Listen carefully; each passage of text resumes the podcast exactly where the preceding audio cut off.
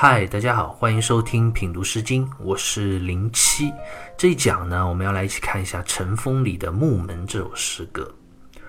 对于《木门》这首诗歌的主旨和诗歌背后的历史故事啊，历来基本上是有一个共识的，都认为这是一首比较激烈的讽刺诗，而讽刺奚落的对象呢？则是和陈国当时的第十二任国君陈桓公以及他的弟弟公子佗有关。所以在品读这首诗歌之前啊，我们也要把这个历史背景啊给大家简单的交代一下。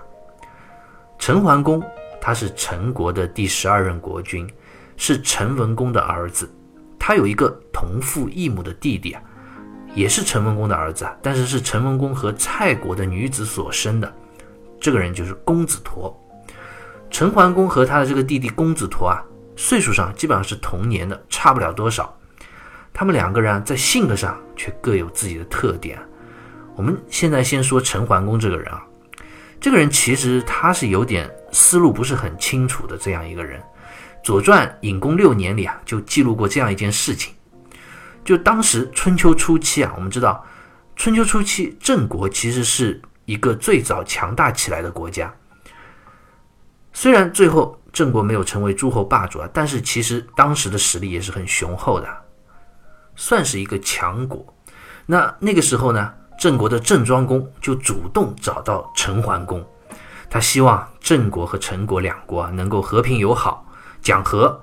那按理说这其实不算是一件坏事，毕竟郑国当时是一个大国强国，而且是陈国的邻国，那两国之间啊相好。对于陈国来说啊，是有积极意义的，有利而无害的。但是陈桓公呢，却断然拒绝了，不同意两国和好。那这时候啊，公子佗，也就是他这个弟弟啊，就比较聪明了，就劝他哥哥陈桓公说啊，他说睦邻友好是一个国家外交政策中啊最重要的一个目的和方针，你最好能够答应郑国的请求，不要去和郑国交恶。但是陈桓公啊还是不听，结果啊郑庄公一气之下就出兵把陈国给打了。陈桓公自己自食恶果，所以《左传》里就评价陈桓公这个人，说他是长恶不圈，从自己也，虽欲救之，其将能乎？意思就讲他这个人啊，就会任凭罪恶的滋长而不知悔改，结果呢自取祸害，到了最后啊。就算是想要去挽救，也来不及了。那这段对于陈桓公的评价其实是非常到位的，因为不单单是指他拒绝郑陈两国之间睦邻友好，啊，任凭两国交恶，最后导致陈国被攻打打败这么一件事情，他不单单是针对这一件事情说的。其实陈桓公这个人啊，他一生都是这样一种性格，都在犯这样一个错误，因为他身边啊就有一个最大的恶。那就是他的这个弟弟公子陀。公子陀比陈桓公思路清晰，但却啊一直觊觎陈国国君的这个位置，而且啊非常心狠手辣的一个人。《左传》桓公五年就记载啊，于是陈乱，闻公子陀杀太子冕而代之，公疾病而作乱，国人分散，故再复。这什么意思呢？这件事情啊，就是在讲陈桓公他在晚年的时候啊，他病重了。什么病呢？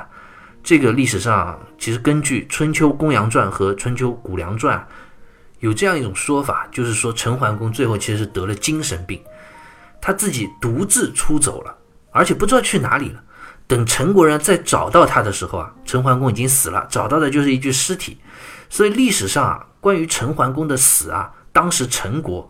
按道理要给周边的诸侯国或者周天子要发讣告，所以陈国一共向周边的国家和周天子啊报丧报了两次，而且两次所报的这个陈桓公的死亡日期啊都是不同的。为什么呢？就是因为陈国人也不知道这陈桓公到底是在这些天里哪天死的，所以我们看陈桓公这个人啊，真的是最后死的也是不明不白。而就是在陈桓公病重的这段时间里啊，由于他对陈国其实已经没有实际的掌控能力了，没有这个统治能力了，所以整个陈国啊也是混乱不堪，百姓离散。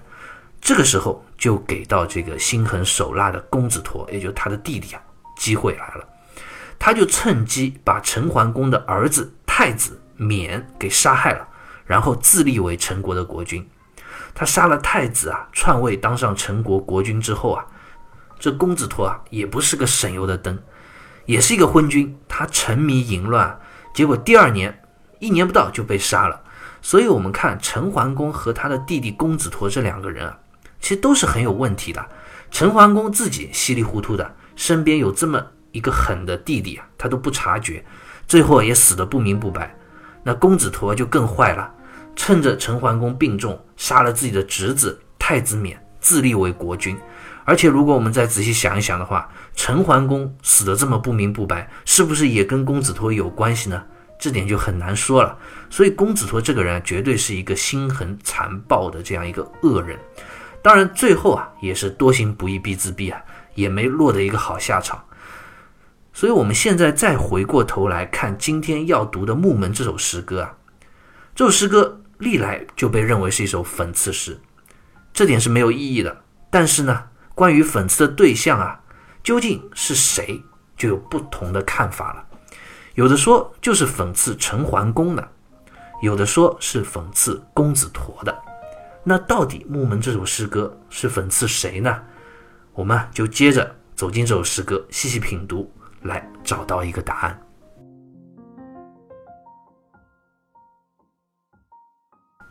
木门》这首诗歌一共有两段，内容基本是对仗重复的。我们先来一起读一下这首诗歌的第一段：“木门有疾，夫以思之。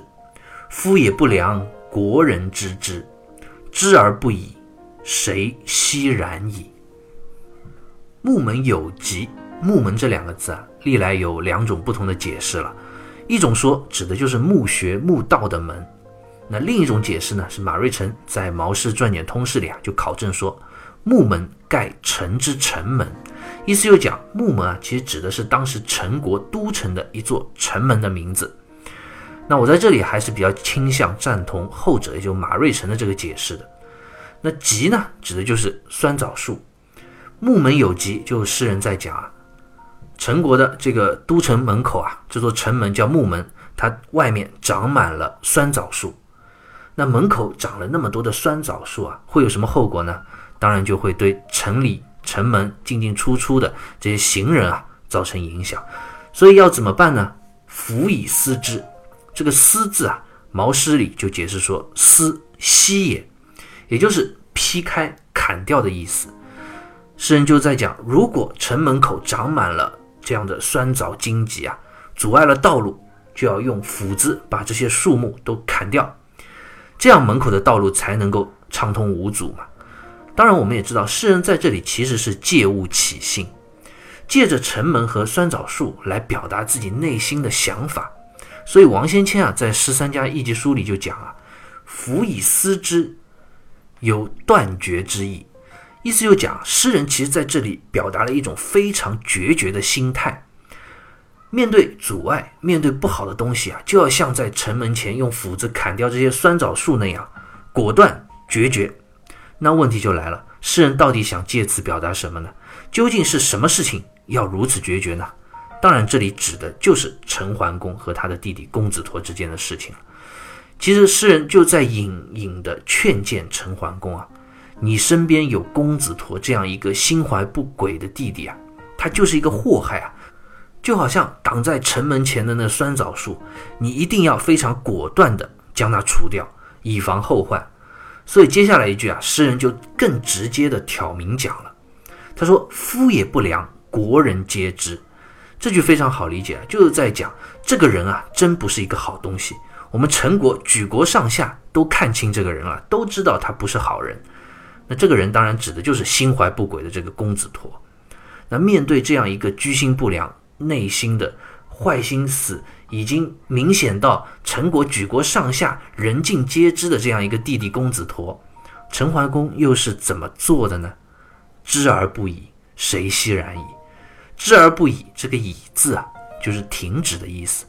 就讲陈桓公明明知道他弟弟是这样一个恶人，却不能去制止他，不能去除掉他，而且不单单是当下这样不能去做。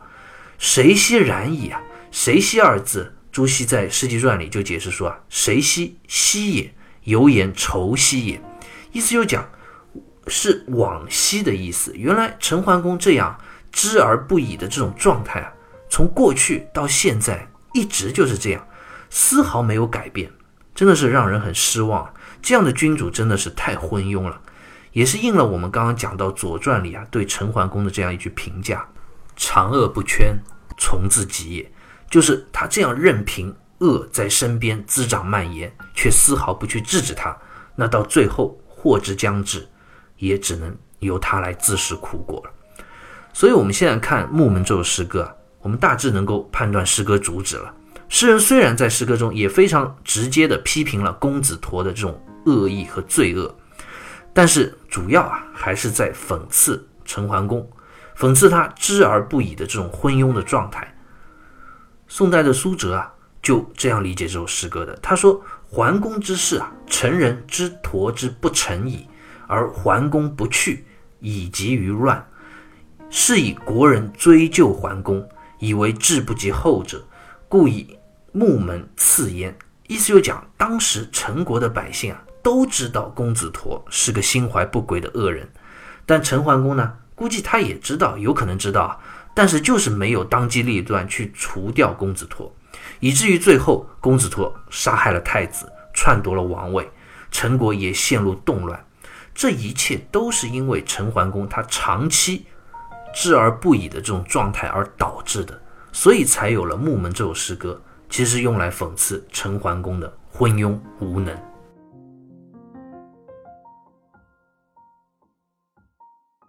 我们接着再来看诗歌的第二段。木门有梅，有萧翠止。夫也不良，歌以碎之。碎于不顾，颠倒思语。木门有梅，这个梅字啊，三家诗中的鲁诗原本就写作吉，也就是刚刚第一段的那个吉字。马瑞辰啊，在《毛氏传简通释》中啊，也考证过，这里的这个梅字啊，应该是吉字。所以这里讲的其实也是。城门外长满了酸枣树，这些阻碍人进出城门的树木啊，一直在那里没有被砍掉。那这时候就有萧翠止了。萧指的就是猫头鹰啊。古人看来啊，这种猫头鹰其实是一种不祥的鸟，因为它长得比较面目狰狞，而且最关键的是它的叫声非常难听。那有萧翠止呢，就讲有猫头鹰飞落在城门口的这个酸枣树上。真的是一幅很诡异的文学画面啊！那诗人在这里讲到猫头鹰，它到底有什么用意呢？历来有两种看法，一种就是简单认为猫头鹰这种鸟在古人的心目中是一种不祥的恶鸟，所以就是其实是用来形容公子陀的，这是第一种解释。那另一种解释呢，我觉得更有意思啊，我也更赞同，那就是因为猫头鹰啊，它的叫声非常难听。所以古人一般都讨厌这种鸟嘛，但是我们常常说啊，忠言逆耳，良药苦口啊，往往真心话为你好的那些劝谏之言啊，都是你不爱听的。所以其实诗人在这里啊，其实是将猫头鹰比作苦口婆心劝谏陈桓公的人们，他们其实一心啊是为了陈国的安定繁荣，而去提醒陈桓公，你要早日防备你这个弟弟公子陀，要早点除掉他。但是陈桓公呢，却始终不听，反而把这些劝谏的人们，当作是那些叫声难听、令人厌恶的猫头鹰。这样关于忠言逆耳的解释啊，其实显得更有意涵，而且也跟诗歌接下来的内容啊更加呼应。诗歌接下来讲什么？诗歌接下来就讲“夫也不良，歌以遂之”。这里的“训”这个字啊，三家诗鲁诗和韩诗啊都写作“岁”，所以通岁啊就是。告诫劝谏之意，那这里就和前面呼应上了。诗人就在讲公子陀这个人啊，他不善良，我们早就知道了，而且我们一直在苦口婆心的来劝谏你，告诫你陈桓公。然而你呢，却面对我们这些忠心的劝谏，依然无动于衷，充耳不闻啊，置之不理，真是让人无奈又失望至极。这样最终的结局是什么？当然是追悔莫及了。诗歌最后一句就讲了。岁余不顾，颠倒思语。颠倒二字方玉润在《诗经原始》里就解释说啊，颠倒、狼狈之状，意思就指一个人混乱、狼狈不堪的样子。这里当然指的就是陈桓公他最后悲惨的结局。我们再往深了想的话，这里的颠倒其实又何止是指陈桓公他一个人呢？